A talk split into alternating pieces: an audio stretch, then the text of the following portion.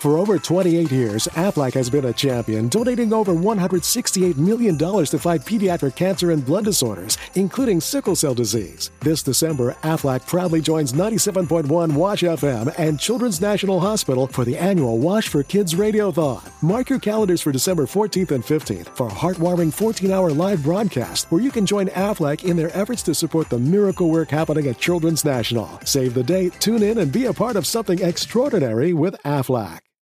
We all know a guy who only occasionally shaves for big occasions, and it's because that occasional shave really hurts. It's the time of year for big occasions, and yet there he is, suffering with that cheap drugstore razor. Let's help him out. Henson Shaving's line of razors, built with aerospace precision, deliver a smooth shave your dad, brother, and even son can enjoy, eventually. With replacement blades just 10 cents each, you'll buy it once and they'll use it for life. How's that for the perfect gift? Celebrate with 100 free blades on your first purchase, and no subscription headaches. HensonShaving.com slash holiday.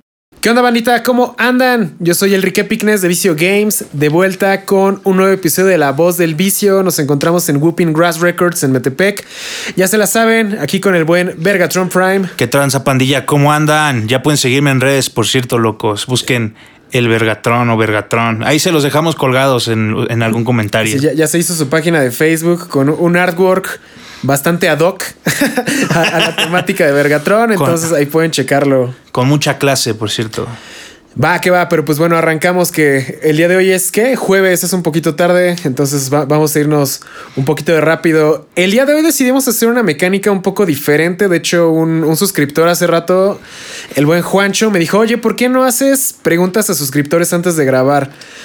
Dije, ah, pues estaría chido. Entonces pusimos unas preguntas ahí en redes sociales y pues ya las estábamos viendo. Así que, pero nos llegaron de todo, ¿eh? O sea, cosas de Yugi hasta co- cosas más como de, de tu área de expertise, que es el rap. Entonces, por ejemplo, primera pregunta, negro, soy el Cuaki y he pecado. Also pregunta para Vergatron, ¿qué opinas de Secan? Sí. Siguiente pregunta. Así es, banda. Entonces les digo, estuvimos viendo algunas preguntas, pero pues estas fueron la- las que nos llegaron. Pero pues bueno, tenemos un compilado de preguntas de la bandita. Así que, a ver, aquí tenemos otra. Bueno, de- de- déjame ir viendo, porque pues ya ves que luego son muy repetitivas, ¿no? Eh, bueno, hoy salió Ancient Guardians como contexto, así que esta pregunta se, se relaciona. Preguntan que si Electromite regresara, ¿los péndulos volverán a ser relevantes o solo es un sueño guajiro que los jugadores tenemos y la mecánica ya está obsoleta? No, si Electron regresara, yo creo que sí, la neta, sí regresarían los péndulos muy duros. La neta, la única razón por la cual no rifan ahorita o no están en el top no es porque les falte soporte o estrategia, sino porque no tienen Electrum. O sea, bueno, sí, les falta Electrum. Es lo que estaba viendo con la Solfacord, que es un deck que está literalmente diseñado para que exista Electrum, porque pues, una se invocan solas, una se invoca de la mano, te ponen un, o sea, se saltan la Ash porque hay una magia que te pone la escala directo del deck. O sea, es un motor que está chido, pero yo creo que requiere, sí requiere Electrum para jalar. Aunque esto, te iba a platicar esto hace rato que estábamos cenando, pero se, se- se me fue el pedo. Estaba pensando que yo creo que sí habría alguna forma de, de revolucionar el péndulo, pero no. O sea, el péndulo como lo conocemos es, un de, es de hacer combos, ¿no? De traer muchos monitos para hacer monos más grandes. Pero ¿por qué no podemos hacer el péndulo como si fuera tipo Eldritch o un deck de ese tipo? O sea, que nada más tengas tus escalas, que den como algún efecto de protección y tengas un monote grande que puedas estar recurseando cada turno y que haga algo, ¿no? Tú quieres jugar Clifford, negro. Ajá, ajá. O sea, Exacto, pero sí, sí entiendo tu punto. Sí, porque, o sea, si el pedo es que todo el mundo dice que están rotos porque hacen muchos combos, entonces, ¿por qué no? Pues les das un mono grandote que pues sea difícil de quitártelo porque pues lo puedes regresar con la mecánica péndulo a cada rato. No sé, no sé, ¿cómo, cómo, verías tú eso? Pues la neta sí estaría muy chido, sí estaría muy loco que pasara, la verdad. A mí sí me gustaría. Sí, o sea, te digo, yo creo que sería una forma como alterna de, de jugar el, el deck, ¿no? Pero pues bueno, es- esos son, son ahí ya son sueños guajiros, es algo que a mí se me ocurrió. ¿Traes tú alguna pregunta que hayas leído ahorita? Eh, mira, eh, a mí me preguntaron que cuándo duelos contra subs. Eh, pues la neta, pues yo creo que vamos a aventarnos un live. eh, vamos a planearlo con, con antelación. Va a ser un evento pay-per-view, ¿no es cierto? Este, no, vamos a, a hacer un live. Yo creo que lo vamos a planear y vamos a hacer así por lo menos una, una noche al mes, así como juegos contra los ops. Ándale, una vez al mes está legal. ¿De remote o de Edo Pro? Yo creo que de remote para que, para que nos vayamos curtiendo todos un poco. Ándale, para, sí, yo, yo creo que sí, se arma, se arma así. ¿Cuándo? No sabemos, pero de que va a haber, va a haber. O sea, hoy es 5, 6 de mayo. Entonces, de aquí a principios de junio, yo creo que al menos habremos hecho el primero, ¿no? Y la otra que me han preguntado a mí también es eh, que, de- que, que- de- que hable, que hable de playmats, pero pues no puedo hablar de playmats. Pero ¿sabes de qué sí podemos hablar? De las veces en las que malbaraté mis premios. Oh, negro, a ver, platícanos. Y eso incluía Playmats. supongo. Ajá, y también incluye a lo mejor la, este, una pregunta que vi por ahí que te hicieron a ti de que habláramos de experiencias de Contis o así. La neta, en ese momento yo era un pinche cricoso, pero bien cricoso. Así, Playmat que ganaba del Conti, eh, por ejemplo, mi Playmat favorito que era el de Trishula, lo cambié por, por un deck y una Blackberry negro. La neta, sí estaba bien cricoso, negro. Oh, ¿por qué hiciste eso? Es que no manches, ese, ese lo cambié por, por guías, por una Blackberry. O sea, estuvo, estuvo muy legal, muy chido. Pero la neta, ahora me arrepiento porque creo que ese Playmat ya cuesta como 5 mil baros, ¿no? 7 mil pesos, algo así. O sea, sé que está estúpidamente caro. Sí, de hecho, todo lo que son mats eh, viejitos, la gente sí todavía los paga, pero digamos que mats previos al 2015, o sea, como tipo los de Blackwing y Six Samurai y es- esas cosas, porque luego ya que salieron los de Arc 5 y cosas así como que ya no ojalá. Ah, sí, no, ya la gente no les mama tanto ese pedo. O sea, por ejemplo, sí conozco a alguien que Matt de Yuya que veía lo pagaba, pero, o sea, sí, sí sabes de quién, ¿no? ¿Quién? Este, Julio. ¿A poco sí? Él era fan de, de, de Yuya, entonces digamos que él es de las pocas personas que conozco que compraba mats de, de Arc 5. Pero fuera de eso, como que a digamos que a partir de, de New Challengers, que salió el Dark Rebellion y eso, como que los mats de, de cajas y de regio como que ya no estaban tan chidos, ¿no? Como que ya dejaron de ser tan icónicos. Pues mira, los de cajas eh, nunca fueron icónicos. Nunca costaron como más de 300 varos, yo creo. Eh, los de eventos sí, siempre fueron icónicos. La neta, los que sí valen un buen son los de los Contis, los del top del Conti. Bueno, los que para mi gusto siempre han valido algo. El último mat que yo saqué fue el de la maga oscura montando al, al dragón. Pero la neta. Ah, el de Dragons of Legend, ¿no? no, no, no. eh, ándale. Sí, sí, sí. El ¿Y ese de qué fue? ¿De Nacio? El De ángel, Conti. Ángel tenía uno, ¿no? De Conti. Nuestro compa Ocean, yo recuerdo que tenía uno. Sí, fue de Conti y fue de, fue de Conti y fue del... Bueno, el chiste es que fue cuando fue lo del Lyson Ruler. Pero la neta, yo sí era un cricoso. Me acuerdo que el primer, el primer set de cartas de premio que gané fueron Los Ángeles, los Arc Lords. Ah, los Dark Lords. los Dark Lords. El- ahorita, como en cuánto andarán esas El madres? Superbe y esos güeyes, ¿no? Como en cuánto andan esas mierdas ahorita. Mm, ver, honestamente no tengo idea. Según yo, el Superbe ha de estar como en unos 5 mil, tal vez, 4 mil pesos. No Son manches, como sí la cagué. 200, 250 dólares. Está el otro, ¿no? El, creo que venía el Desire, que es el que destruye, ¿no? sí, vienen, vienen ¿Y tres. qué otro había? Ajá. O sea, el, el único que sirvió al final en el deck es el Superbia, porque es el que revive. De hecho, el Dark Lord sí lo jugaba en- como con Lake Shell. Pero no sé cuáles otros. Pero sí, sí, sí. O sea, sí, sí valen. Casi todo el mundo que los colecciona tiene el set de los tres. En las esas micas de BCW. Shout out de Marco Negro. Ahí tengo por si quieren.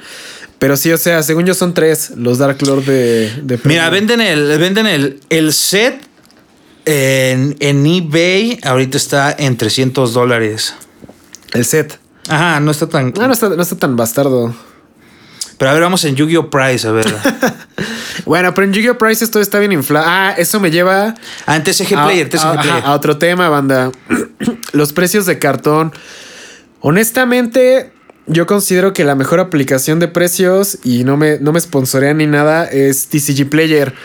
Porque en Yu-Gi-Oh! Prices toman como que precios de todos, o sea, desde el más bajo hasta el más alto y te lo promedian y es el que te ponen. Y la neta, todo está bien inflado. Al menos en TCG Player viene el precio de mercado, que es en el que sí se venden las cosas, y el precio de lista, que es el precio pues, que la gente pide. Pero el precio de mercado es precio en el que sí son ventas cerradas. Entonces, pues yo creo que es como que el más, más legal. Está también Troll and Toad, pero a mí casi no me gusta Troll para Yugi. He visto que lo usan más como para Poke y otras cosas así, pero para Yugi no, no soy muy fan de Troll. Entonces, eh, pues yo, yo creo que si quieren ser un poquito más como serios respecto a los precios, tomen TCG Player. Yo sé que hay em, como otros otras fuentes, por ejemplo, canales que dan precios, pero por ejemplo, el tío Humo da su, Market Watch, que es este, pues igual toma varias páginas, ¿no? Entonces, este, pues es, como lo que hacen los gringos, pero pues ese güey más enfocado a, a Perú y así, ¿no? Y también hay otros precios que son como enfocados según a México, que de carpeteros y eso. Pero pues finalmente, pues, o sea, yo que vendo todo en línea, compro en línea y las cajas las pagamos en dólares, pues la neta yo creo que el, precio más, más, más, más real que yo he visto, así como del que no, no hay falla, es TCG Player. Ya Em, otra, otra cosa que he visto es que la gente se toma los precios de las aplicaciones como, como ley. O sea, como es que en Prices dice que está. Y, aparte lo traen en pesos, no mamen. Es que en Prices dice que está en 68.50 pesos. Y es como de, güey, está en 3 dólares. No, no, no, no está en 60, está en 70 porque dice 68. Es como de, güey, o sea, toma el dólar, toma, considera que el dólar vale 20 y haz tu cálculo, pero pues son precios de referencia, no es ley. O sea, también tomar precios de aplicaciones como ley absoluta a mí se me hace pues algo muy que no tiene mucho sentido porque pues finalmente es una guía y tú decides si lo clavas más barato o más caro, pero pues, si lo das más caro obviamente es más más factible que no lo vendas y si lo das más barato pues igual ya haces la venta más rápido, entonces tú, tú tienes que ver como que el precio que ahora sí que es una, una baseline, una, una referencia y tú ya de, decides pues cómo, cómo lo inflas, cómo lo malbaratas. ¿O tú cómo ves, perro? Pues sí, a menos de que fumes crack como yo. No encontré, fíjate que no encontré en TCG Player eh, esa edición. De hecho, no están listados. Qué cagado. Ah, bueno, ese es un problema aparte, pero, pues sí. Sí, pero bueno, pongamos que están como en 200, en 300 dólares, que no me suena tan... No, no, me suena tan elevado, exacto. Ajá, por los tres. Ese fue el primer premio que gané junto con ¿Con qué más fue? Con. Ah, sí, junto con un play. No, de hecho, antes me gané un playmat de la YCS que me chingaron de los Dark Lords, precisamente. Ah, pues sí, fue con uno de esas madres. Eh, luego, después de eso, gané el de Trishula con este. Con. Cuando daban el set de la librería y de ese pedo, igual los cambié por. Eh, en ese tiempo me vi visionario, la neta. Los cambié por guías los cambié por guías porque nadie daba un peso por las guías, pero oh, negro. Después la guía llegó a costar como 3 mil bolas cada una en esos tiempos y estaba muy caro. Y, ese fue, y ese ha sido mi pedo, ¿sabes? Porque después de ese fue que me, que, ¿cómo se llama? El, el Blood Mephist. Después me gané un Blood Mephist y el Playmat del Blood Mephist. ¿En cuánto anda ese pinche Playmat ahorita? Bueno, el... Mm, no tengo idea, pero el Blood Feast es de esas cartas premio que yo creo que nunca van a tener reimpresión, así que la neta veo muy factible que no se devalúe, pero es que yo, yo realmente no sé de cartón así como coleccionable, ¿sabes? Yo soy más como de cosas que sí se juegan, entonces pues hay más como buscar, buscar coleccionistas. Vete a la verga, no mames, sería rico, güey. ¿Cuánto está el Blood Feast? no mames, ya me arrepiento de mis decisiones de vida. ¿Cuánto está? Aquí dice que solo tienen uno registrado. Según esto, en 15 mil dólares. No mames, neta. Sí, negro. Súper, güey. En este momento me dan ganas de tirarme al este. 15 mil dólares. Yo siento que está muy inflado. Está súper inflado, ¿no? Pero. Pero legal, ¿cuánto te gusta? ¿Unos mil dólares? ¿Legal?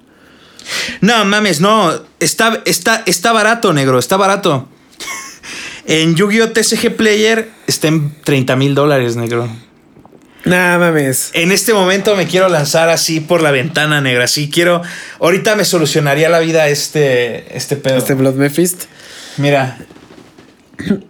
Ah, yo siento que está muy inflado. Siento, que. Es que tiene razón. A lo mejor tiene razón. Mira, la única forma en la que la dieron es en premio. Ajá, ajá. Pero es que si no sería la, carta más cara del juego. Yo, yo creo que. No, yo creo que está muy inflado. Bueno, ya tiene como 10 años que lo dieron, ¿no? Sí, ya tiene bastante tiempo. Bueno, no sé. A ver, banda, si alguien nos puede dar el precio de Blood Mephist, así como que les conste, estaría chidito para, para el próximo episodio, porque si- siento que sí está muy infladísimo. Pues en eBay, en eBay, así fuera de chiste, en eBay eh, sí están en 15 mil dólares, negro. Oh, lo borga, 15 mil dólares. Sí están en 15 mil dólares. La neta sí es... Yo pensaba que estaba como en 8 mil baros o algo así. No mames, negro, no. Ah, mira, encontré uno en Cortis y G. Veamos. Esa también es buena referencia. Bueno, en Cortis y G está en 500 dólares. Así. Ajá, o sea, te Eso digo- sí te lo creo. 15 mil Sí, dólares, sí, o sea, si no, no, ahorita, no mira, hasta sudé negro. Dije, no mames, mi vida la tiré a la mierda por un deck wind-up completo. Digo, O sea, qui- 500 a mil dólares me suena legal, pero pues de todos modos, 500 dólares son 10 mil baros, güey. O sea, es lo que gana un, un- una persona Godínez clase media baja aquí en, en Toluca, Ciudad de México. O sea, no es nada despreciable. O sea, no es un chingo, pero pues es un sueldo de, de un mes de pues, una persona relativamente normal. Está, está chido. Pues mira, me, a- a- me podría arrepentir, pero ¿sabes algo? Lo cambié por un deck wind-up completo con conejos secretos. Entonces, el conejo secreto en esos tiempos, o sea, el wind-up de el conejo wind-up, que creo que era exclusivo del TCG y por eso aquí rifaron tan duro. Eh, la neta sí estaba bien pinches caro. O sea, estaba como en 2.500. O sea, de los tres eran 7.000 varos. Oh, y todo el resto de la base. No, sí, sí valió la pena. Sí valió la pena. La neta, yo sí era un pinche cricoso de esos que yo sí cambiaba las teles por, por más piedra. O sea, yo sí cambiaba mis premios Oh. por más deck. O sea, ese, eh, además estuvo bien cagado. Ahí les va la historia. Eh, ese todavía está, ese reportaje todavía está, así es que existe todavía el Konami Blog. Eh, el Konami Blog, para quienes no sepan, era un sitio en donde podías ver los eventos oficiales en tiempo real. Todavía Eh, existe, y- pero ya no le, ya como que no es tan importante. Ajá, y le meten este, bueno, metían así como de, ah, está pasando esto, ¿qué, O sea, ¿qué te- opinan de...? ¿Te hicieron un Konami blog? Ah, ajá, no. O sea, están ahí registrados los tops. O sea, el top. Ahí me pueden buscar. Los que, los que dudan, ahí me pueden buscar en los Konami Blogs. Ahí aparezco como Ernesto Pascual Gómez Hernández. Este. Pero bueno. El este. En ese YCS, que fue el del Chaos Dragon, la neta perdí por pendejo la última ronda contra el Casper. Bueno, eh, en top 16 perdí contra el Casper. Eh, la neta, ese YCS estuvo cagado porque yo ni siquiera lo iba a jugar, negro. Ese YCS yo ya me iba a retirar. De hecho, fue la primera vez que iba a dejar el crico. Y recuerdo que yo antes de eso jugaba este Insector. Y un amigo que ya falleció, que se llama Roque, jugaba Dragon, Dra- Dragon Chaos. Entonces, la neta, yo estaba bien, bien acá de, nah, la neta me quiero ir a empedar. Y le dije, al chile te cambio tu deck Chaos Dragon completo, o sea, literalmente tres bases. Tres bases y. Y este. Y tres guías raras que acababan de salir. Por este. Por mi deck Insector completito. Foil todo, ¿no? Y me das feria a cambio. O sea, me dio aparte como 2.500 varos, algo así. Oh, qué suculento. Pero no, o sea, yo me enriflé. O sea, el deck, el deck Insector valía como 5 bolas. Y, y- y nada más le saqué ahí como pon tú. For over 28 years, Aflac has been a champion, donating over $168 million to fight pediatric cancer and blood disorders, including sickle cell disease. This December, Aflac proudly joins 97.1 Wash FM and Children's National Hospital for the annual Wash for Kids Radiothon. Mark your calendars for December 14th and 15th for a heartwarming 14 hour live broadcast where you can join Aflac in their efforts to support the miracle work happening at Children's National. Save the date, tune in, and be a part of something extraordinary with Aflac. We all know a guy who only occasionally shaves for big occasions, and it's because that occasional shave really hurts. It's the time of year for big occasions, and yet there he is, suffering with that cheap drugstore razor. Let's help him out. Henson Shaving's line of razors, built with aerospace precision, deliver a smooth shave your dad, brother, and even son can enjoy, eventually. With replacement blades just 10 cents each, you'll buy it once and they'll use it for life. How's that for the perfect gift? Celebrate with 100 free blades on your first purchase, and no subscription headaches. HensonShaving.com slash holiday. que a lo mucho. Se, haz de cuenta que se lo dejé como en 3.500 varos, ¿no?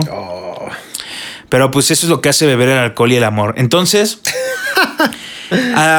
agarré y dije, va, no hay pedo, ¿no? Y así tenía el pinche deck todo bien rascuacho. O sea, la neta lo tenía bien rascuacho. O sea, no lo tenía completo full, pero pues tenía las dos guías y no, te- no tenía extra deck yo, porque le vendí todo. Yo me acuerdo bien que vendí todo. Entonces me acuerdo que yo ya no iba a ir a jugar el Conti, pero mi compa, el Sivo y otro compa que ya no juega Yugi, que se llama Muriel, bueno, le dicen Muriel. Ya, ya el- topan al Cibo. el Uriel. Teo Calderón. este, el Tego Calderón.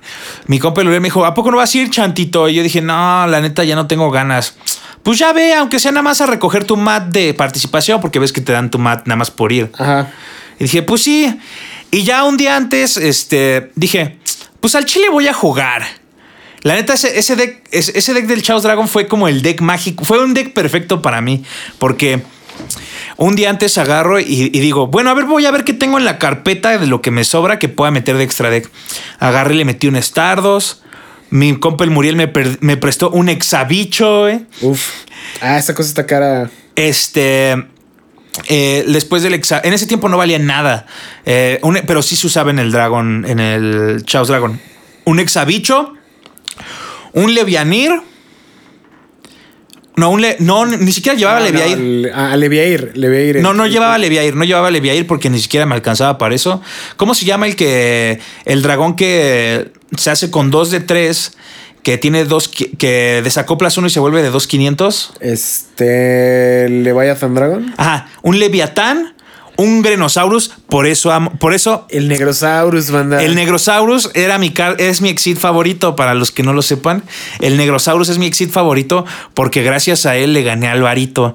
Este Eh, ah, de hecho, ese, ese estuvo cagado porque en rondas, en la última ronda me tocó contra Alvarito, cuando que traía el Six Samurai. Eh, entonces, yo nada más traía esos tres de extra deck y, y pues, pues agarra y me dice mi compa el ángel. Pues al chile, métele tres pinches Cybersauros. güey. y le metí tres pinches Cybersauros a mi extra deck y así me fui al Conti negro. ¿Y por qué llevabas? ¿Por Instant Fusion? No, porque, pues, o sea, nada más tenía cinco cartas de extra deck que podía usar. O sea, no. Y no porque no, no pudiera meter más cartas, sino porque realmente no tenía feria no, y no quería meterle dinero al deck. Pero sorpresiva. Ah, eso sí. Llevaba doble Solemn Warning de main. Eso sí, jamás. e- e- es- esa fue la tech de esa vez, acuerdo. Y este. Y pues así me fui con, con mi deck con extra deck incompleto. O sea, mi deck estaba incompleto. ¿Y, y qué crees, negro? Que me fui. Solamente perdí una ronda en el primer día.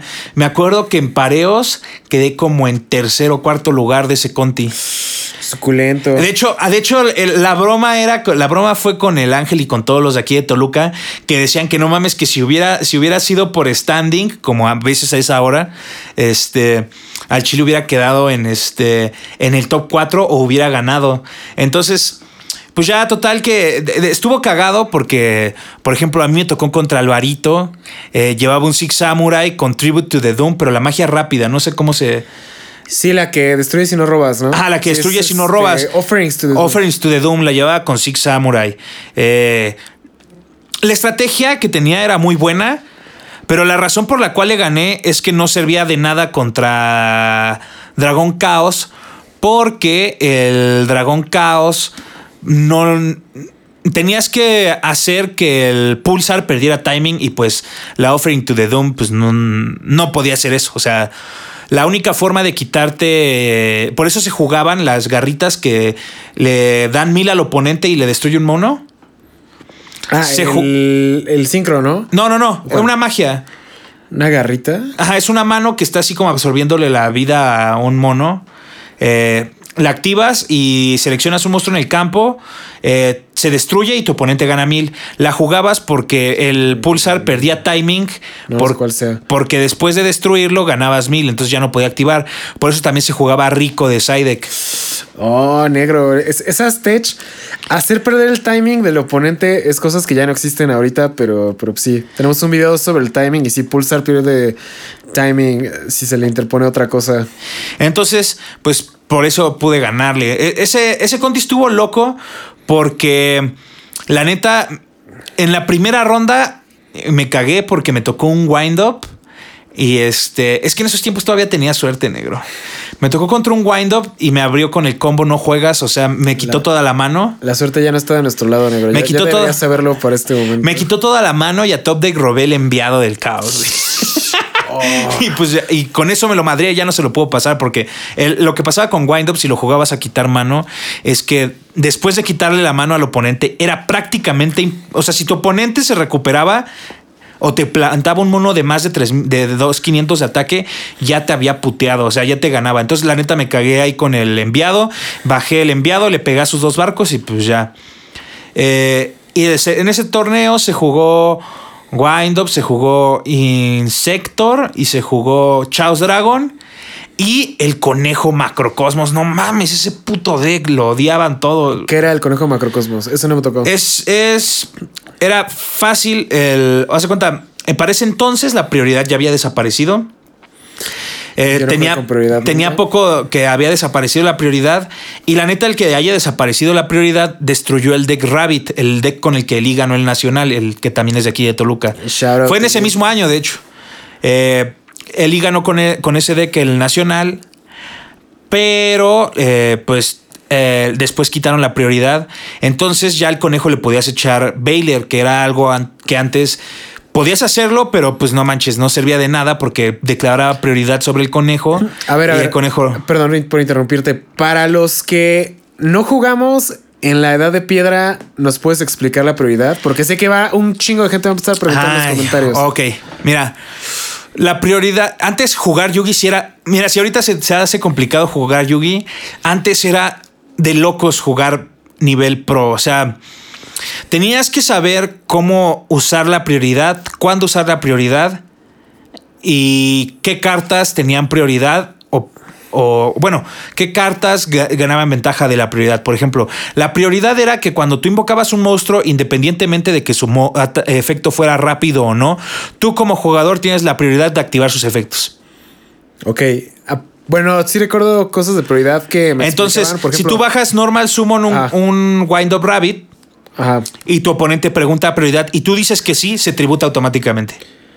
Ok, o sea. no existe ventana de respuesta para tirarle Baylor. Entonces, si le tiras Baylor, bueno, ni siquiera le puedes tirar Baylor porque, Porque, literal- pues, ya no está en campo, Porque ya no está en campo. Así funcionaba la prioridad. Por ejemplo, otra forma en la que funcionaba la prioridad era normal summon a mi. A mi este. A mi Lone Fire Blossom. Ajá. Prioridad de Lone Fire Blossom y encadeno Torrential. Oh, negro. O sea. Resolvía el Torrential, se volaba todo el campo y llegaba otra Lone Fire Blossom. Ajá, ajá. Eran cosas muy pendejas. O sea, por ejemplo, una estupidez también que sucedía era que, por ejemplo, en ranas, en ranas FTK, tú invocabas, por ejemplo, tenías a la Substituad y llegaba con. Y llegaba la este. La activabas con One for One para que. Activas un One for One para que cayera una rana o que cayera especial a otra rana. Y tu oponente te aventaba Baylor. Tú declarabas prioridad porque el monstruo podía activar efecto.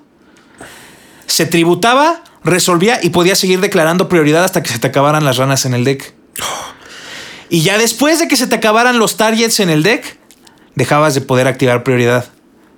O sea, Baylor no se jugaba por eso. Por la prioridad. O sea, Ajá. Baylor no, no, no funcionaba, no servía. No o- servía contra ese tipo de efectos. Baylor te servía, por ejemplo, Digamos que Baylor te servía contra cosas que ya se quedaban en el campo, ¿no? ah, como Trishula, como Sí, o sea, Por, ejemplo, sí podía ayudarte con un armado, pero solamente, pero el armado te iba a destruir una carta nada más. O sea, baja armado, prioridad, este, remuevo, destruyo una, Baylor, y- o sea, vas a tirarme Baylor, pero el armado ya va a resolver una carta, o sea, va, va a destruir una. Así funcionaba la prioridad. Era una pendejada. O sea, ¿sí resolvía el mono antes de que te tiraran Sí. el Baylor o qué? Sí. Oh, no. O sea, el armado iba a bajar, te preguntaba a tu oponente prioridad, sí, removías, te tiraba Baylor, pero tú destruías una nada más, pero ya no podías continuar con el efecto. Era una pendejada. Sí, su- suena para. Es que sí, bueno, yo nunca jugué con prioridad y lo que sé la prioridad es por ustedes. Pero sí, o sea, re- recuerdo que era que podías que bajar Judgment Dragon, prioridad, vuelo todo antes de cualquier mamada, ¿no? Sí, Entonces, o sea, sí. baja Yoshi, eh, tu oponente te pregunta prioridad y tú dices sí y te dice, bueno, te voy a encadenar bottomless, va a volar todo y después se va a ir removido por el bottomless. Está loco, ¿no? Está loco. Estaba muy pendejo y es por eso que ahí voy, a- abrir un paréntesis. Es por esa pinche razón que los torneos inter, eh, o sea, interespacial, inter, inter, temporales, o sea, que combinan distintos formatos. Ah, lo de la cross band list, Ajá. luego nos dice, ¿no? Lo de Que, la "Ay, cross es band que, list". ¿Por qué hablas mal de la cross band list? Es por eso De- que la de- cross band demeritas list no, no funciona. Ajá, no, una cross band list no funciona porque los decks, muchos de los decks Muy OP viejos, dependían de su interacción con la, La prioridad. prioridad, oh. Planta depende mucho de su. Por ejemplo, el Tengu Planta dependía mucho de su interacción con la prioridad. O sea, el 90% del deck dependía que, que de- declararas prioridad de la Lone Fire Blossom, que declararas prioridad de muchas cosas. Eh, ¿Qué otro deck también se beneficiaba así súper estúpido de la prioridad? Pues el Rabbit se beneficiaba estúpidamente de la prioridad. Entonces, si los juegas en el contexto de ahora, no tiene ningún sentido porque plantas no tiene prioridad. Entonces, si tú le tiras una Baylor a la planta, pues obviamente no sirve de nada. Está loco, está loco. No, está, está, cool porque luego nos preguntan por cosas de la. No voy, no voy a decir lo que iba a decir, cosas del pasado. Pero este. mm, Sí, sí, muchas veces la gente como que se imagina que el Yugi de antes era más feliz y más bonito y que todo era más fácil, pero pues o sea, la prioridad como me la explicas es de esas cosas que si no entiendes a la perfección no puedes jugar. Sí puedes jugar, pero la neta, los que le entendíamos a la perfección, o sea, antes los que le entendían, los pros y los que topeaban eran los que entendían a la perfección los, las interacciones de prioridad. Podías rifarte dos, tres sin entender 100% la prioridad, pero realmente si querías ser pro tenías que entender la prioridad y saber hacer gimmicks bien estúpidos. Por ejemplo, ahí les va un pro tip, que este se puede seguir haciendo, pero la gente no lo sabe y una vez así le gané a nuestro compa el morro, que se hacía con Book of Moon. A ver. Eh, en el Battle Step, no sé si sigue existiendo, pero según yo, no ha cambiado nada en la Battle, en la battle Step. Este sí, la, el, la Battle Phase y los pasos del damage están bien definidos. Y sí hay Battle Step, que está abierto el estado del juego. Declaración, donde pues ya es donde se declara ataque, se puede responder. Luego es inicio del damage, ya todo lo de. mm, se voltean manos y eso, pero o sea, sí, sí hay una lista clara de pasos. Ajá. eh, lo que mucha gente no sabe es que entre el damage y la declaración del ataque hay un- una ventana que se llama la Battle Step, que es cuando se van a putear, por así decirlo. Entonces, la que muchos aplicaban y, y- y todavía se puede es declaro ataque. Ajá. Ok. Eh, Sí, sigue siendo Algo al- Battle Step, declaración, ajá. Ajá, es Battle Step, declaración, declaro ataque, ok. Algo a mi declaración, digamos que no se activo en efecto, ok. Por ejemplo, alguno de que suba el ataque, ok. En el Battle Step, porque existía una fase, de- al, al- rato les cuelgo en las, y en las redes de Vergatron, como viene desglosado. En el intermedio que existe entre, o en el que existía entre la Damage Step y la declaración de ataque, hay una pequeña ventana. En esa ventana pueden activar cartas rápidas, como por ejemplo Book of Moon, Enemy Controller y pues todo ese tipo de cartas rápidas. Entonces, Según yo, actualmente eso lo tienes que hacer en declaración. O sea, declara ataque y ya si tú vas a contestar con un efecto, es ahí, pero no, no hay. O sea, es donde activarías Mirror Force, ahora es donde activarías Book of Moon. ajá. No, no, no, porque activa, bueno, sí, haz de Sí, cuenta. sí, sí, Entonces, lo que muchas veces lo que muchas veces pasaba era que tú te leías al oponente, declaro ataque, te activaban Mirror Force y dices, ok, en la Battle Step voy a activar Book of Moon y ya boca abajo y ya no existe. Bueno, y por ejemplo, todavía puedes hacerlo. Ajá, y por ejemplo, lo que, lo que pasa y lo que muchas veces, por ejemplo, no saben es que tú puedes declarar ataque. Bueno, lo que pasaba en ese tiempo, declarabas ataque y digamos que te niegan con una counter. Ok, en la Battle Step te tiro Book of Moon a tu mono para podérselo pasar encima. Creo que eso ya no se puede. Ese brin- Ajá, por eso eso hoy ya no se puede, Sí, a lo mejor. ya no se puede. Pero según yo sí se puede porque no ha cambiado ese pedo. No, es que sí, sí cambió. Hubo un pequeño cambio hace unos años de la fase de batalla, pero sí os das de cuenta, tienes el... Ahorita tienes el, la fase de batalla, ¿no? Cuando estás, eh, está abierto el estado del juego antes de declaración, ese se considera el Battle Step. En el Battle Step es donde pues está abierto el juego y puedes declarar ataque. Entonces se declara ataque y ya es la declaración. Ah, no, mira, aquí está, así está. Está el Star Step, Battle Step. Y después de la Battle Step viene la Damage Step y hasta el final la End Step. Sí, el Star Step es la declaración todavía, a lo mejor todavía se puede hacer. La imagen que vi no sé de qué año es, pero ahí estaba en la imagen. Este, ahí les va el, tip. Yo declaro, eh, digo, no sé, hay, hay, veces en las que se puede aplicar, en este momento se pudo aplicar porque yo le declaré ataque al morro con una carta. Él me activó un Solemn Judgment para negar un efecto. Y en la Battle Step le activé un Book of Moon. Pero él negó el efecto en la, en la declaración de ataque. ¿Sí me doy a entender cómo funcionó? Mm, creo que sí. Y entonces cuando entramos a la dama ya estamos fuera de... O sea, cuando estamos en la Battle Step... Eh, ya no, ya estamos fuera de la declaración, entonces ya no está dentro de la misma cadena. Y si puedes activar algo, lo puedes activar. Es así como funcionaba. Ese tipo de cosas antes en el Yugi eran estúpidamente importantes. O sea, esa era, la, esa era la diferencia entre un vato que era demasiado mañoso para jugar y un vato común y corriente. Es que ahorita, por ejemplo, está la declaración, ¿no? Donde te digo es la Star el Book of Moon, la Mirror Force, etc. Y luego ya es el inicio del damage y ya en la Es que la Battle Step, la Battle Step y la damage ocurren al mismo tiempo. La Battle no, no, ya no ocurren al mismo tiempo. La Battle Step eh, podías, este, si tú tenías algo que pudieras activar en la Battle Step, lo activabas. Por eso te digo, Book of Moon, Enemy Controller hay muchas cartas que podían activar eso. Entonces, en ese tiempo podías, podías jugártela bien increíble. Declaro ataque y le activo Book of Moon a tu mono. Lo niegas con, lo niegas con este, con Solemn Judgment. Ok, en la battle, termina en la battle step, en la battle step activo enemy controller, tributo a mi mono y me traigo a tu mono, pego directo y te gano. Ah, bueno, es que o sea, lo que se puede hacer es que en el battle step se pueden hacer diferentes cadenas hasta que entras al damage.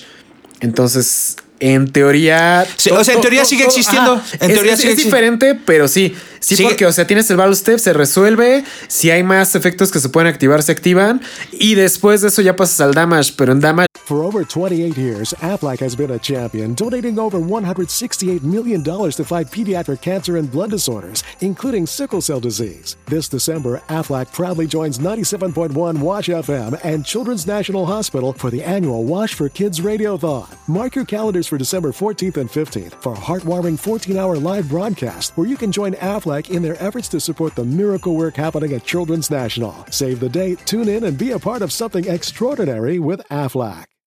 We all know a guy who only occasionally shaves for big occasions, and it's because that occasional shave really hurts. It's the time of year for big occasions, and yet there he is, suffering with that cheap drugstore razor. Let's help him out. Henson Shaving's line of razors, built with aerospace precision, deliver a smooth shave your dad, brother, and even son can enjoy, eventually. With replacement blades just 10 cents each, you'll buy it once and they'll use it for life. How's that for the perfect gift? Celebrate with 100 free blades on your first purchase, and no subscription headaches. HensonShaving.com slash holiday. Ya solo puedes activar efectos Cosa, de damage. Doma, cosas de damage cosas o counter. Que suben o bajan ataque o cosas que niegan activaciones, pero no puedes hacer cosas que nieguen efectos. Porque luego sí están los vatos de que estás en damage y te tratan de tirar algo que dice negate effect y les dices no puedes. Y te dicen por qué. Les dices porque en el damage solo puedes activar cosas que nieguen activación y tu carta dice niega efecto. No, no, pero te estoy negando y es de dude, pero es que es. Ajá. O sea, digamos que ahorita el damage step todavía tiene como que sus mañitas. La neta es la parte.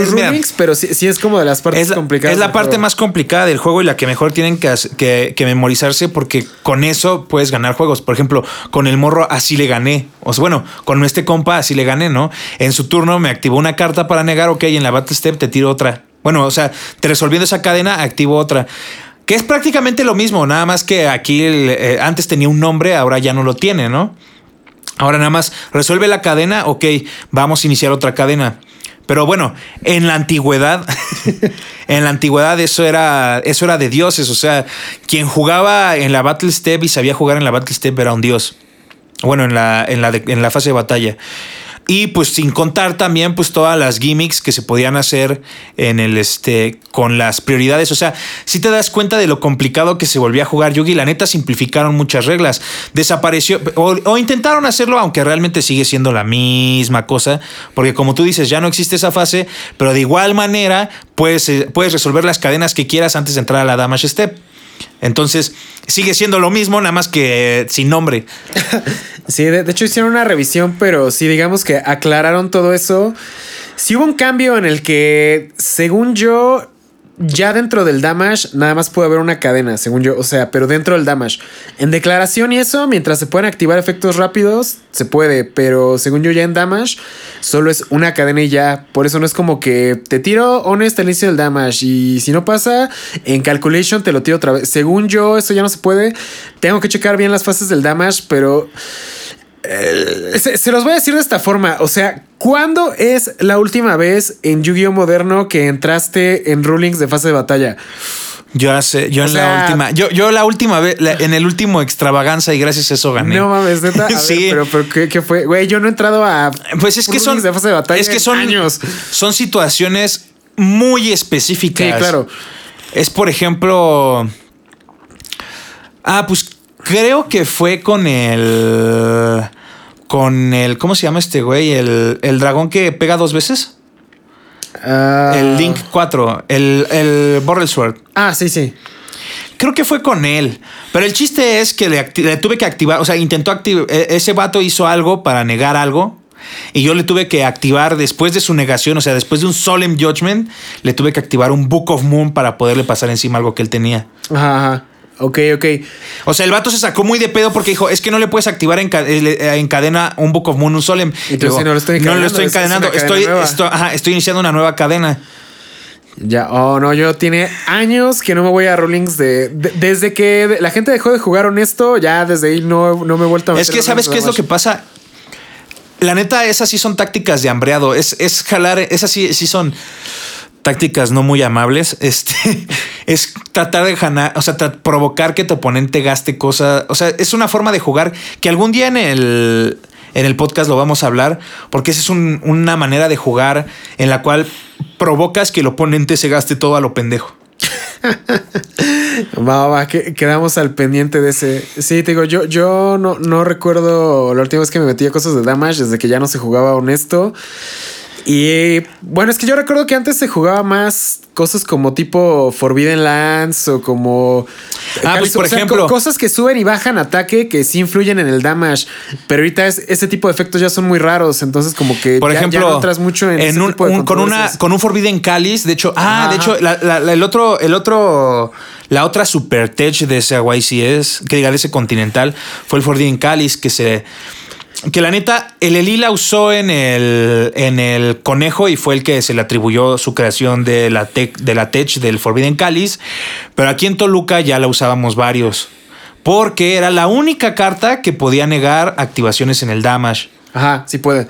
Entonces, como Rico era muy famoso y la neta se jodía mucho a los decks como, plan, como al Rabbit y cosas así, la, em- la empezamos a jugar todos aquí en Toluca porque pues aquí ya sabes que jugamos, juega todo el mundo cosas raras, pero pues el Easy se la llevó de tech allá al Ignacio y gracias al Cáliz de hecho ganó, que fue una jalada, ¿no? Pero bueno, o sea, estuvo muy bueno, la neta, qué bueno el Easy se rifó, ya no ha habido ninguno así en Toluca, casi lo logra uno, pero descubrieron que fue mágico, este... Sí, de hecho, ya, ya como que la, la escena toluqueña como Sí, murió, se, desapareció. se- se- se ¿no? desapareció, se murió. O sea, no, digo que no haya torneo antes de que no, en el grupo de WhatsApp. "Eh, Sí, yo compré". O sea, me refiero a que realmente gente que haya, esté llegando muy, muy lejos. Ahorita en Toluca no ha habido en un tiempo. Ha habido no uno- significa que no vaya a haber. Hubo un pequeño, pueda. hay un pequeño saltamontes por ahí que fue el último que, pero que así, acogí. así, así de lograr ese tipo de que resultados. podría lograrlo. Ya- y, ya y- es. Que podría lograrlo Claro. y él sabe quién es. Y tú ya sabes también quién es el último saltamontes. Que un saludo a él, por cierto, que anda organizando sus torneos por ahí de, de por Mats o algo así. Él es el único que yo he conocido que tal vez lo podría lograr porque siento que él sí aprendió muchas cosas de cuando jugábamos juntos. Entonces, este, la neta sí, sí he visto que se ha rifado. Entonces, pero dejémoslo hasta ahí. Va, va, va. Este. Entonces, eh, pues en ese tiempo, pues eso, eso era lo que buscabas, ¿no? Como abrirte esos espacios. Y por eso también se jugaba el cáliz, se jugaban cosas así en esas temporadas para hacer perder timing al pinche Pulsar Dragon. Y no pasó con eso. Entonces, ya después de ahí pasé al top 16, entré como en tercer o cuarto lugar. Fue el mejor standing que he tenido en toda mi vida. Y me sentí decepcionado porque no le metí ni ganas, ni ingenio, ni nada al deck. O sea, literalmente metí tres decks y le puse tres Solemn Warnings. Ese fue mi deck. O sea, a tres Solemn Warnings y tres pues, guías. Funcionó, ¿no? Y en el top 32 me tocó contra un macro conejo. Me cagué porque abrí con el combo completo. O sea, abrí con. Es que la neta sí tenía un combo bien estúpido ese deck, el Rick. Ya me acordé, si llevabas una fusión más, era la fusión de cinco cabezas. Si abrías con la Future. qué? Ah, si abrías con. Ah, Future ya, ya. Fusion, era juego, no había forma de que le ganaras a ese deck. Para los que no conocen Future Fusion, porque ya ves en los comentarios, es una carta en la que envías los materiales de una fusión tuya al cementerio y la haces en X cantidad de turnos. En, ¿no? en una segunda standby phase. Nada más que le hicieron errata porque en su Ahora tiene que permanecer activa el primer turno y en el segundo va. Ah, exacto. O sea, enviar los monos al principio era costo, ¿no? Sí, era costo de activación. Entonces era una estupidez porque en el deck este, Dragon Chaos, porque prácticamente era Painful Choice. Entonces la activo, mando 5 y el pedo era que el Pulsar Dragon por su wording lo podías mandar literalmente al cementerio junto con el junto con el Dark, Darkness Metal Dragon y pues ya había valido pito negro. o sea, le removías dos monos, regresaba el Pulsar Dragon, tributabas Pulsar Dragon para bajar al de, al, al de 5, efecto de Pulsar, re- revivías al este. Ah, porque además te buscabas con el Wiberno al. Porque mandabas al Wiberno. Te buscabas con el Wiberno al de 5. El de 5 nada más lo llevabas para bajarlo tributando encima del. Para. el- o sea, el, el combo era tirar 5, mandar al cementerio al. Al Pulsar llega este Darkness Metal Dragon, efecto de Darkness Metal Dragon, revivo a Pulsar y ya ya tenía tu oponente un lock. Eh, si tenías otro de 5, hacías otro mono de 5, hacías el exabicho, le ponías un Zangan, volabas, volabas, volabas otra madre del oponente, te buscabas una Baylor. En ese tiempo ya era una pendeja. Ah, no, te buscabas una guía, baja guía, normal de guía efecto, me traigo un Zangan, overlay, hago este el Leviatán. Si tenías, si tenías dinero y tenías el, el Leviair, hacías Leviair, pero pues yo no tenía dinero, entonces hacía Leviatán. 2500, 2500 del Pulsar, 2800 del Darkness Metal Dragon y otros 1000 puntos de, de daño del Exabicho, pues ya era juego. A ver, negro, pregunta random sobre Future Fusion. Si la jugaras el día de hoy, ¿crees que podrías hacer algo con esa madre? Porque, por ejemplo. Dragon Gua- gua- Link. Exacto, es a lo que voy. O sea, para que funcione, tiene que estar al menos un turno en el campo completo. Pero en tu siguiente standby phase es cuando vas a mandar los materiales. O sea, el mono no va a llegar hasta el siguiente turno, o sea, hasta el turno 2. Pero en la siguiente standby phase es cuando vas a mandar los monos al cementerio. Entonces, si hipotéticamente como que alguien la jugara y te la dejara ahí, la tienes que contestar a huevo. Entonces, ¿cre- ¿crees que su impacto Buena es lo suficientemente fuerte como para que algún bloco la lleve así de "Pues, cámara carnal, Future Fusion? Y, y tu oponente así de oh no, no, no traigo, no traigo Nightmare Phoenix, no traigo. O sea, te, te- te- estás haciendo un setup. O sea, la, la neta sí estoy fumando mucho crack en Pero este ¿sabes qué es lo más loco que sí podía funcionar? Sí, imagínate que te sacaran esa mamada en un torneo. Así de que hago mi combo Dragon Link. Main Phase 2, te activo Future Fusion Bass. No mames, se acabó dice, el "Y- juego, güey. Esa, esa- esa mamada, qué pedo. Y la ley. Ah, ahora está el siguiente turno. Ya le paras todo su combo y, ok, siguiente standby face, 5 al cementerio. ¡Oh! Sí, podría funcionar, ¿eh? No está tan, no está nada estúpido, ¿eh? Está... Sí, o sea, ahorita que la leí ya con la rata dije, oye, pero pues, o sea, es que esta madre. O si- tienes respuesta si, o si- la, si la resuelvo, gano. El pedo es resolverla, ¿no? Entonces, estaré, estaré cagado ahí, gente que hace decks raros. Ahí, ahí les dejo la idea, ahí me, me dicen los resultados. Sí, eh, eh, el pedo es resolverla, pero de que es, es, es jugable, es jugable, ¿eh? O sea, la verdad. Yo, yo- yo me acuerdo que cuando la viene rateado y la liberaron, jugué contra un amigo que ya no es nuestro amigo, pero el vato tenía, creo que Blue Eyes o algo así. Empieza a hacer su combo bien vergas y me hace Future Fusion y me manda cinco monos al cementerio así, huevito, el Goliath, o sea, pura mamada Argrave Dragon. Y ya le digo, no puedes. Y me dice, ¿por qué? Le digo, porque tiene rata y no vas a enviar hasta el siguiente turno. Y el güey así, pito, pero, o sea, si lo hubiera resuelto, no mames, me, me invocaba así un pinche Goliath, eh, un pinche espíritu Blue. O sea, neta, me, me supercogía. O sea, es como hacer Dark Matter, pero en una magia. El problema es que toma un turno, pero, o sea, si logras que sobreviva el turno, podría dar como que un resultado chido, ¿no? Es, es- es algo así que, que estaba pensando justo ahorita. Y tiene un buen que no me jugaba en esa madre. Entonces, ahorita que la, la mencioné. Voy a, voy, a, dije, voy a "Ah". tratar de probarla en Dragon Link a ver qué cagado, pedo. Porque ¿no? pues es una carta, digo. Sí, sí, y sí. la robo a top deck en el top 4, ¿no? Así, ah, pito. Oh. O sea, te digo, yo sé que, que es, es mucha mamada, pero hey, deck builders, rogue y gente que le gustan las cosas raras, ahí se las dejamos. Em, a ver, ¿algún otro tema que quieras hablar hoy? Ah, bueno, entonces ah, lo que íbamos es que Ah, bueno, pues, sí. vendía siempre mis premios por crack. Y pues este. Y pues el último fue el de la dragona, esta de la maga oscura. Eh, ese ya nunca lo vendí, ya no encontré quien lo comprara, porque nadie quería ese pinche mate, estaba la neta bien culero. Y pues la neta. Pues ya no me interesó como venderlo ¿Qué le y se perdió en la casa. ¿En serio? Sí. F. Bueno, eventualmente ha de aparecer, o tal vez no. Es- ese lo usabas de mousepad, ¿no? Era uno de los mousepads que tenías, porque me acuerdo que siempre usabas mats de Yugi de Sí, mousepad. el, el que me, el que extraño mucho y que no sé dónde está y hasta ahorita me acuerdo de él es el de Gors. Me mamaba ese mat de Gors. Mm, Creo que sí lo llegué a ver aquí. Uy, pero eso fue hace como cinco años. Sí, el de Gors, el del Grenosaurus. Ah, bueno, entonces eh, ah, la historia de rápida del Grenosaurus y por qué mam- mamo al Negrosaurus es porque, eh, déjenme busco bien, ya no me acuerdo muy bien su efecto, pero, pero precisamente con esa madre, madre gané. Creo que cuando destruye un mono quitas material y gana ataque o algo así. No sé. Es de los primeros exis primitivos que ni siquiera en Duel Links se juega. Ah, sí, le inflige mil de daño al oponente cuando ¿Cuando destruye un mono? De, de este. Sí, cuando destruye un mono por batalla le inflige mil de daño al oponente y estuvo bien cagado porque eh, en ese duelo precisamente contra el, contra el Alvarito eh, yo ya me había dado por muerto porque el, eh, invoqué guía y, y traje a Sangan y me dice no mames si me haces Leviair ya me ganaste pero no llevaba Levia- Leviair. Y dije, pito. Bueno, sí voy a hacer Leviair. A ver, hazlo. Y me empiezo a cagar de risa y dijo, es que no lo traigo. Y dice, uh, chato, lástima. Y en eso agarro y veo sus puntos de vida y le sobraban algo así como mil dos. Así una, una mamada bien mierdosa, ¿no? Y veo que tiene un este.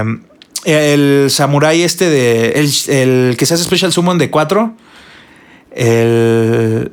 ah, Tierra nivel 4, se hace Special Summon, 1006 de ataque o 1008, no me acuerdo. ¿Pero en qué deck? ¿Six Samurai? o Six? Samurai.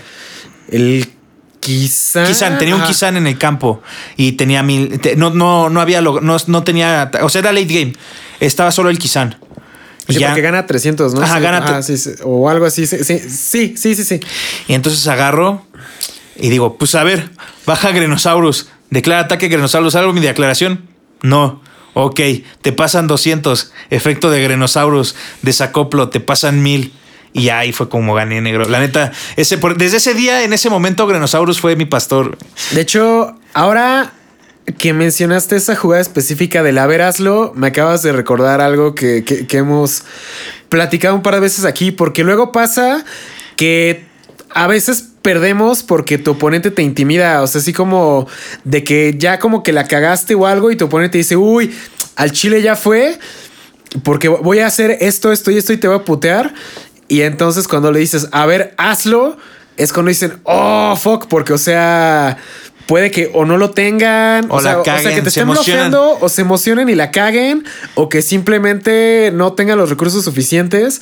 Pero sí, sí, sí, o sea, porque muchas veces ves así como que el oponente va a hacer algo y dices, pito, si haces esto ya fue, y el oponente dice, sí, sí lo tengo.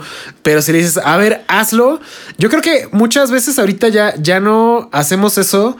Porque por el tiempo, ¿no? Porque si no mames, me va a ganar el tiempo. Pero yo creo que si, si ves que sí te puedes cagar, si le puedes a ver, hazlo. Y si, si, si la cagan o fallan el combo o pasa algo, puedes dar el comeback, ¿no? Sí, la neta sí es algo que, de hecho yo por eso siempre dejo que mi oponente se mate solo. O sea, bueno, ya siempre dejo que haga el combo y la neta a veces cuando ya sé que perdí, rezo porque la caguen y a veces sí la cagan. O, o sea, pero pues por ejemplo, no pierdes hasta que, o sea, si, si, si cagó el combo, tienes el- la oportunidad de comeback. Ah, ¿no? pues luego sí de hecho por eso, de hecho por eso empaté en, la, en el último extravaganza que jugamos. Eh, ves que, que me fui eh, X 2 1, o sea, solo perdí una, pero empaté dos. Ese fue el pedo por el cual no pude pasar al top. Ajá, ajá. Este, las dos que empaté fue por dejar jugar al oponente. O sea, fue porque yo estoy acostumbrado al old school. Me caga ese, ese nombre, pero para, para no darle vuelta. Pensé que solo los raperos decían esas mamadas.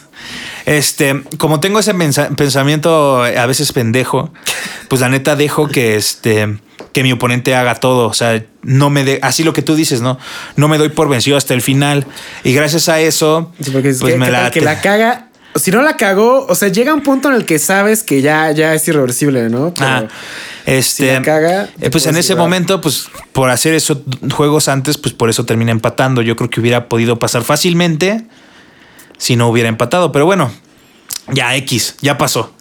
Este, y pues sí, esa es la anécdota de mis premios y mis playmats. Neta, el playmat que más me, gustaba era el del Trishula. Y pues ahí está, ahorita sí vale una feria, pero pues ya, ya no está con nosotros.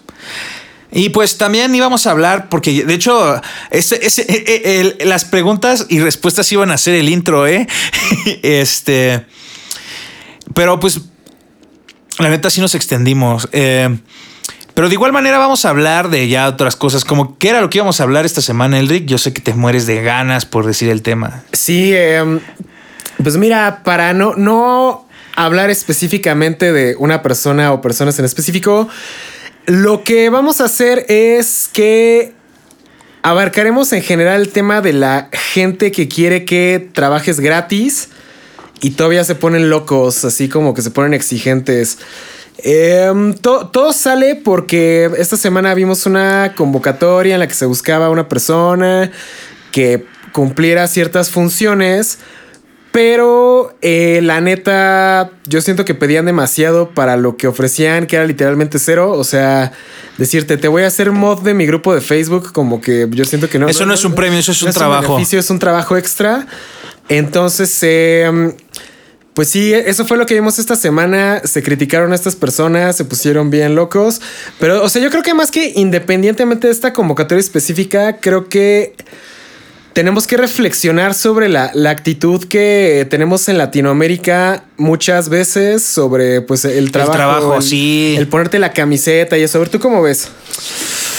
Oh, como ah, la- la- el, el gemido de placer de Vergatrón porque va a hablar de socialismo. No es cierto, no, me caga el socialismo. Eh, pero la neta, esa es una de las razones por las cuales me caga el socialismo. o sea, Bueno, porque pero una cosa es el socialismo. Ajá, pero ¿sabes por qué me caga? Ahí, ahí te va no, por qué. pero es que yo lo veo como que esto más que socialismo es No, no, no. capitalismo Es pasado que, de verga. ajá, por eso, güey. es que Ajá. exactamente por eso. Porque el socialismo se aprovecha de este tipo de cosas para decir que el capitalismo es culero, cuando el capitalismo podría ser muy feliz si todos contribuyéramos a ser realmente, a, a realmente remunerar lo que es válido por las cosas e incluso sacar beneficio, porque de eso se trata el capitalismo. Pero una cosa es remunerar culeramente y otra cosa es buscar esclavos. O sea, por eso yo les saqué el chiste y de seguro en algún lado me van a bloquear por este comentario, pero ¿por qué no mejor adoptan, por qué no mejor adoptan un niño y lo crían desde chiquito para que sea su esclavo? O sea, no es por ser culero, ¿no? Pero para lo que ofreces, pues, o sea, ¿por qué? O sea, ¿por qué la gente es así? Y digo, esa es una de las razones por las cuales ni el negro ni yo tenemos un trabajo de oficina 24/7. Y no soy millonario, No, no lo somos. pero no me muero de hambre y no me preocupo por qué va a pasar mañana. Es que, bueno, por lo que vi con las actitudes es que es algo que hemos hablado fuera de cámara muchas veces que aquí en México tenemos la bueno, en Latinoamérica en general tenemos la actitud de que si no estás sufriendo, no, es- no estás siendo productivo, ¿no? Pero aparte, la gente cree que, hace- que editar videos o que editar música o que o esos trabajos que requieren una computadora no se sufren. Quiero ver que alguno de esos cabrones edite un video de cuatro horas, a ver si, o de una hora, a ver si, si, si no la sufres. O Güey, sea, aunque sea de 10 minutos. La neta es una hueva, güey. Sí, güey. está de hueva, o sea. Sí, no, no. Yo hago todo lo posible porque mi trabajo sea lo menos editar. O sea, que tenga que editar la menor cantidad posible de cosas en mis, o sea, en mis videos, en mis trabajos. ¿Por qué? Porque neta es un pedo. Y para los que no sepan, el trabajo de edición de video es uno de los mejores pagados. Se cobran por segundo, a veces hasta mil varos. Fuera de México. Bueno, o ya sí está así como. En México puedes cobrar de 150 a 200 varos por segundo. O sea, en un proyecto Ah, chido. nivel chido ya profesional, ¿no? Pero, Ajá. o sea. Yo, que, yo lo que veo es que la gente dice, ay, es que los que viven del contenido ni trabajan, y es como de, güey, te quiero, te quiero ver haciendo, editando, escribiendo, haciendo todo ese desmadre. Y, Pero- ajá, o sea, está cabrón. Pero mira, la neta, la neta no, no, no es tan fácil. O sea, en primera, empezar es lo difícil. Eh, porque la neta es una inversión a súper largo plazo. Porque en un de entrada. Y por eso también les recomendamos que no sean como nosotros. eh, porque realmente no vas a vivir de crear contenido al menos los primeros cinco o seis años, hasta siete. Sí, de hecho, a mí yo no vivo 100% del contenido. Yo, un- la mayor parte es de mis ventas y em, también el contenido ya me deja, pero pues es este, em, es extra, yo lo veo como extra. O sea, sí, sí te deja, pero pues de aquí a que el contenido alcance mis ventas, yo creo que falta mínimo un año todavía. Y, eh, y, y eso si las plataformas no se ponen más mamonas a la hora de... ah, ¿qué es lo que estaba pasando? de Sí, monetizar. porque yo como lo veo es que antes en YouTube con que tuvieras, no sé, 5 mil, 10 mil suscriptores, ya, ya como que tenías como que dinero vivible, ¿no? Porque había menos competencia, te pagaban más. Yo recuerdo cuando empecé a monetizar que por cada mil views te daban un dólar. Ahorita para que te den ese dólar son como dos mil o dos mil quinientas. O sea, Ah, no, chinga tu madre. se hizo 1.5 veces los requisitos de views. Entonces, este, por ejemplo, cuando el canal empezó a, a- a ganar dinero, estaba bien chido porque video que subiera de mil o dos mil views, que pues realmente no es mucho y más si tienes 10 mil suscriptores. No, o sea, eso era cuando tenía como 5, 8, mil suscriptores. O sea, mil, dos mil views. Era de, ah, no mames, por cada mil views es un dólar. Está bien en corto, porque si hago, no sé, este. 10 mil views en tres semanas son 10 dólares. O sea, ¿sabes? Era como uno por uno en cuanto a de mil en mil. Pero ahorita no mames. O sea, aún con todas las views del podcast y de los videos grandes y eso, te digo, son como 2000, 2500 views para que te den el dólar. Uy, no, no hemos llegado a Spotify. eh, Ah, en Spotify. no mames, en Spotify, yo cuando empecé, eh, neta, si fuera de chiste, cada tres meses sacaba como casi 1500, 2000 varos. Del ahorita- año, del año, del año pasado acá, la neta, desde que empezó la pandemia, el año pasado tuve la mayor cantidad de streamings en toda la música, porque no solamente muevo mi proyecto, sino también tengo ahí varios proyectos de varias gente que yo he subido y que nos repartimos ganancias, pero también veo sus estadísticas. El año pasado fue cuando tuve más plays de que nunca. O sea, estamos hablando que en un lapso como de tres meses hubo como unas 60 mil, 70 mil, casi 100 mil plays. ¿Y sabes cuánto dinero me dieron? ¿Cuánto? 24 Cinco- dólares. No, no. O sea, la neta, ahorita el contenido se baja. Yo, no- yo creo que es por la pandemia también. Sí, de hecho, desde que empezó la pandemia y bajó el presupuesto de em, publicidad en todos lados, menos, menos presupuesto de publicidad, pues YouTube gana de publicidad. Entonces, como les pagan menos de publicidad, te pagan menos dinero a ti. Eso, eso sí, sí es, sí es verdad. Sí, la neta sí nos ha jodido. O sea, el año pasado, o sea, yo estoy hablando que ganaba casi 1500, o pon tú que 700 pesos al mes en el Spotify por tener 5000 plays. O 10, o pon tú que 15 mil. Está súper legal, ¿eh? O sea. Estaba, porque ahora tuve 70 mil plays en un lapso de tres meses y me dieron 20 dólares. De hecho, cuando empezó la pandemia, o sea, terminando 2019, me.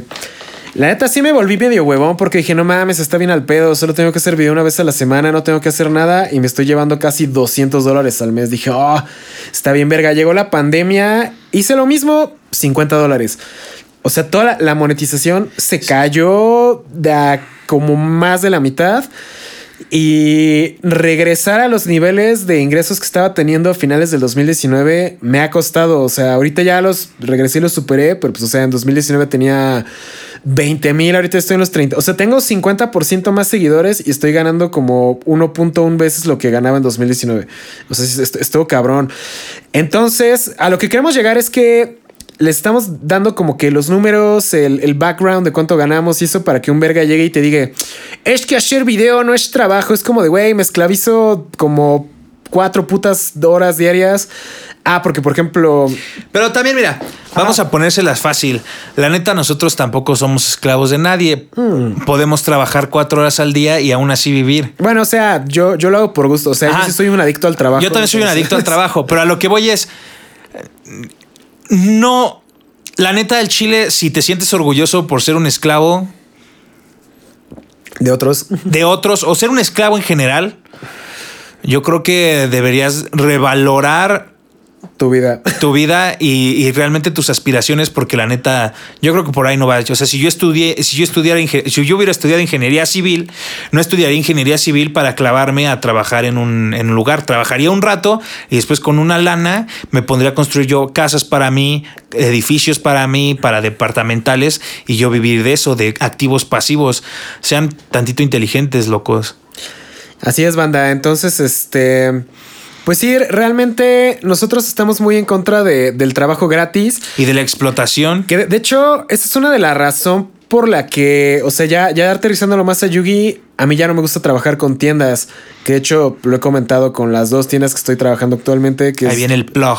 Duelson y Planeta de Héroes, que sí les dije, o sea, eh, yo, yo realmente ya no quería tener nada que ver con tiendas porque pues las experiencias que he tenido es que los dueños de tiendas tienen la mentalidad de que, ay, pues son unos videitos, ¿no? O sea, pero no quieren como que vayas, grabes, les transmitas, este, promuevas su producto, se las estás cromando todo el tiempo. Y que además todavía se vengan en tu boca, o sea. Ajá, y, ya así como de, bueno, que ya, ya, ya crucé medio país para venir al torneo, este, ¿qué pedo? Ah, y ¿qué crees? Es que la entrada no incluía sobres, es como de, no mames, o sea, what the fuck. Entonces, este, pues sí, eh, yo creo que muchas veces dicen, ay, es que como que hacen falta youtubers que se fijen en las tiendas y eso, pero pues va, o sea. Pero cuando se fijan las tiendas. no, no, sí, sí, se fijan, pero quieren todo gratis. Entonces, o sea, ese, es el problema. Entonces, eh, sí estoy de acuerdo en que, por ejemplo, si te traes a un güey que tiene un canal de 100 suscriptores, que pues no tiene mucho jale y eso, pues igual y no, no le tienes que dar cajas completas ni nada de eso, porque pues está Pero pues un apoyo. Pero pues mínimo así, oye, güey, gracias por venir a la tienda y te va para el chesco, para el chame. O sea, ¿sabes? Mínimo, pues valorar el tiempo. Mira, de entrada, de entrada, homies, y la neta se los dice alguien que fue músico de, de ir a tocar eventos, no salgan de su casa si mínimo no les dan los viáticos. Y viáticos es eh, transporte, hospedaje, hospedaje y comida. si, si te dan los viáticos y te dan 100 varos, ya vas ganando. sí, de hecho, por ejemplo, cuando empecé a los eventos del Abismo Friki, shout out, sí me dijeron así, oye, ¿cuánto cobras por venir a nuestros eventos? O sea, si me quieren invitar a eventos de lo que sea, aquí les va. La neta, yo por ir al evento no les cobro, pero sí, los viáticos, esos sí tienen que estar cubiertos. O sea, mínimo transporte de mi casa a donde voy a tomar el transporte. El transporte, obviamente, regreso y hospedaje. Y pues obviamente, pues ya comida, ¿no? El tiempo que voy a estar ahí. O sea, yo siento que no es algo exagerado porque pues finalmente estás haciendo que un güey se suba a un camión cuatro o seis horas. O sea, también este, pues el tiempo cuesta, ¿no? Entonces, si yo digo, oye, o sea, la neta, por ir como tal no te cobro, pero pues todos mis viáticos tienen que estar asegurados y tienes que dejarme vender mi mercancía en el evento, ¿no? Entonces, yo creo que eso es súper razonable, pero sí me han tocado huellas de tiendas que me escriben de, ¿qué onda, bro? ¿Cómo estás? Oye, somos una tienda en, no sé, voy a poner, es que la neta, ni me, ajá, de Chintukungunya, whatever, y somos una tienda nueva y te queremos invitar a, que vengas a jugar con nosotros. digo, ah, va, este chido, este, ¿Va a estar viáticos o qué pedo? Ah, no, no, es que nada más era invitación a ver si querías venir por tu cuenta. Es como de, güey, obviamente No. nadie quiere viajar 10 putas horas para ir a jugar en tu tienda y que nada más gracias por venir, bro. O sea, si tú como dueño de, de tienda o de negocio piensas que alguien va a ir a hacerlo y más cuando ya tienen un cierto following y lo van a hacer gratis y todavía te van a dar las gracias, o sea, neta, tienes que... El marketing cuesta. Y, son- Y son hablando gastos. de Ajá, sí, marketing. no mames. A ver, a ver. Hablando de marketing, les traemos a su disposición de toda la gente. Si tú tienes una tienda y quieres tener tu spot en el blog para que evitemos precisamente los anuncios del Spotty, para que ya no le salgan campañas políticas ni nada por el Sí, estilo. no, no, nos mandaron un, un video muy, muy cagado el día de hoy. Este, también vamos a tener espacios para negocios, canales. Si tú quieres promocionarte en nuestro blog o en nuestro podcast, lo puedes hacer. Solamente envíale un mensaje al Elric o a nosotros. Obviamente va a tener un costo, eh, pero ahí está la propuesta para quien quiera, ahora sí que tomarla. Eh, Ahorita ya, ya tenemos a, al menos unos valientes que se apuntaron. Van a ver cómo queda todo. Ya si les late, pues. Y obviamente, pues estos anuncios van a incluir así como la producción chingona de, todo de- profesional, de, todo de- chido. ajá, de tu, de, de tu anuncio como si fuera de radio. O sea, te vamos a entregar tu archivo por si después de que ah, cumpla su ciclo tu anuncio dentro del podcast, eh, tú puedes tomar ese anuncio y llevarlo a la radio o donde tú quieras. Lo que- o sea, el anuncio es tuyo. Ajá, el anuncio es Nosotros tuyo. lo pasamos cierto tiempo, pero el anuncio es tuyo y ya tú lees lo que quieras. Entonces, pues yo creo que con eso nos, despe- nos despedimos porque la neta iba a ser nada. Nos faltó, nos faltó como abordar más este tema, pero es que la neta nos extendimos con el intro, que estuvo bueno. Eh, otra vez respondimos comentarios y preguntas, pero la neta fueron interesantes porque siento que, que pudimos este, abarcar ciertos temas que a lo mejor les interesaba a la gente. Porque yo, por ejemplo, lo que busqué yo fue como leí algunas de las preguntas que a ti te enviaron Ajá. y varios preguntaban así de no, quiero más anécdotas. Y también he visto que varios comentan así como en los videos o en lado de saquen más anécdotas de los continentales o de eventos grandes. Entonces, pues ya ahí está otra anécdota. Y pues cámara bandita, es así como llegamos al final de este podcast y efectivamente hicimos, empezamos con una sesión de preguntas porque luego nos dijeron, es que nunca las contestan, dijimos, bueno, va, vamos a hacer preguntas, las vamos a contestar, aunque yo le comentaba aquí a Vergatron que a mí casi no me gusta hacer preguntas porque luego son muy repetitivas.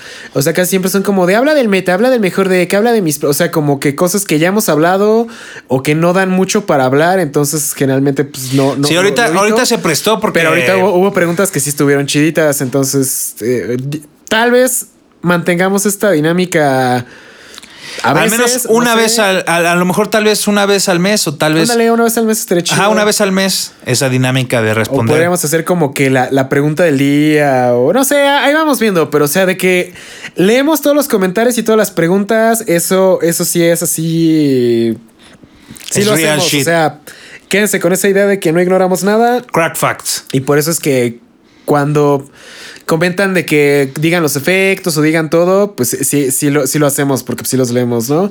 Entonces, así como nos despedimos, eh, gracias por escuchar. Estas fueron las anécdotas del Vergatron. Les recordamos que esta es la voz del vicio en Whooping Grass Records. Si se quieren anunciar con nosotros, manden un mensaje, manden sus preguntas cuando vayamos a grabar y les vamos a estar subiendo las historias. Y pues no sé si quieras agregar algo más. Y pues ahí nos vemos locos. No dejen que. No, no se vuelvan ese, ese esclavo, por favor. Respétense a ustedes mismos. Porque, ¿sabes? También el otro problema es que después uno también acepte ese tipo de tratos. Y la neta no está chido. También hay que respetarse uno mismo. Así es, bandita. Cuídense, bandita. Ahí nos estamos viendo. Bye, bye, bye. Adiós. For over 28 years, Aflac has been a champion, donating over $168 million to fight pediatric cancer and blood disorders, including sickle cell disease. This December, Aflac proudly joins 97.1 Wash FM and Children's National Hospital for the annual Wash for Kids Radiothon. Mark your calendars for December 14th and 15th for a heartwarming 14 hour live broadcast where you can join Aflac in their efforts to support the miracle work happening at Children's National. Save the date, tune in, and be a part of something extraordinary with Aflac. We all know a guy who only occasionally shaves for big occasions, and it's because that occasional shave really hurts. It's the time of year for big occasions, and yet there he is, suffering with that cheap drugstore razor. Let's help him out. Henson Shaving's line of razors, built with aerospace precision, deliver a smooth shave your dad, brother, and even son can enjoy, eventually. With replacement blades just 10 cents each, you'll buy it once and they'll use it for life. How's that for the perfect gift? Celebrate with 100 free blades on your first purchase and no subscription headaches. HensonShaving.com slash holiday.